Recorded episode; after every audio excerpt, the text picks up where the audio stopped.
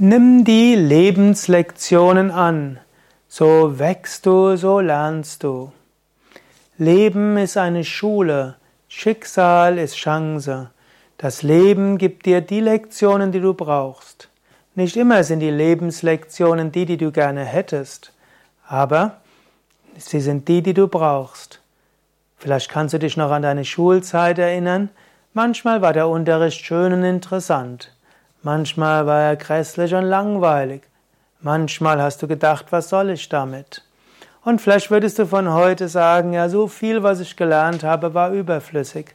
Aber du weißt, die Lektionen der Schule irgendwo haben dir nachher den Abschluss gegeben, sie haben deinen Geist geschult und gerade dann, wenn es unangenehm war, hast du auch gelernt, etwas zu lernen, was du nicht magst, was die geistige Kraft fördert. Das alles gilt umso mehr mit den Leben, bei den Lebenslektionen. Swami Shivananda hat mal gesagt, Leben ist eine Schule, in der jede Erfahrung, jeder Verlust und jede Kränkung dir weiterhilft auf dem Weg. Sieh einfach alles als Lebenslektion an.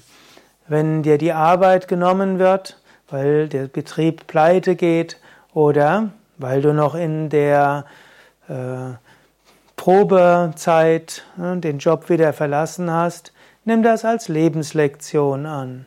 Du weißt vielleicht nicht gleich, was sie zu bedeuten hat, aber später wirst du es herausfinden.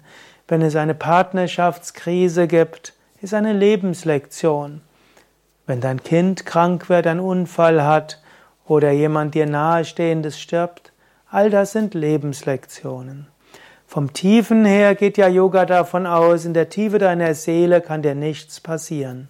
In der Tiefe bist du reines Bewusstsein, eins mit der Weltenseele, unendlich, ewig, unberührt. Und im Relativen lernst du von allem, was kommt.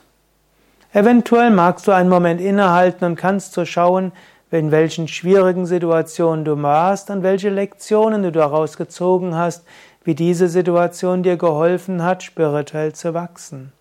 Wenn du das so bei einigen Situationen mindestens spielerisch mal überlegst, kannst du das Vertrauen bekommen, dass auch künftig, was auch immer kommt, etwas ist, woran du lernen und wachsen kannst.